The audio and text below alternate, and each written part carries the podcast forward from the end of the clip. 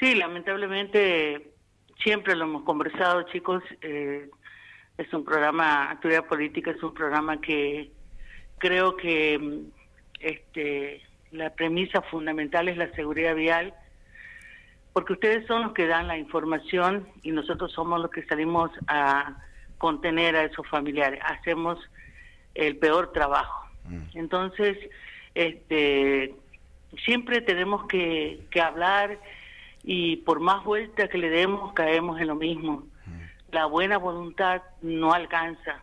Sirve para generar cosas, para estar, para que el tema no se pierda, pero no alcanza mientras no haya un organismo este, que ejecute, un organismo que este, aplique todos los contenidos de las leyes, que tenemos leyes muy buenas, este, casi completas, que se tienen que ir actualizando a medida que se va imponiendo la, la vida misma, eh, los cambios que la vida misma impone, eh, pero este, esto es consecuencia de no hacer nada, esto es consecuencia del no asumir las responsabilidades que tienen los organismos, los distintos organismos que deben velar por la seguridad de todos.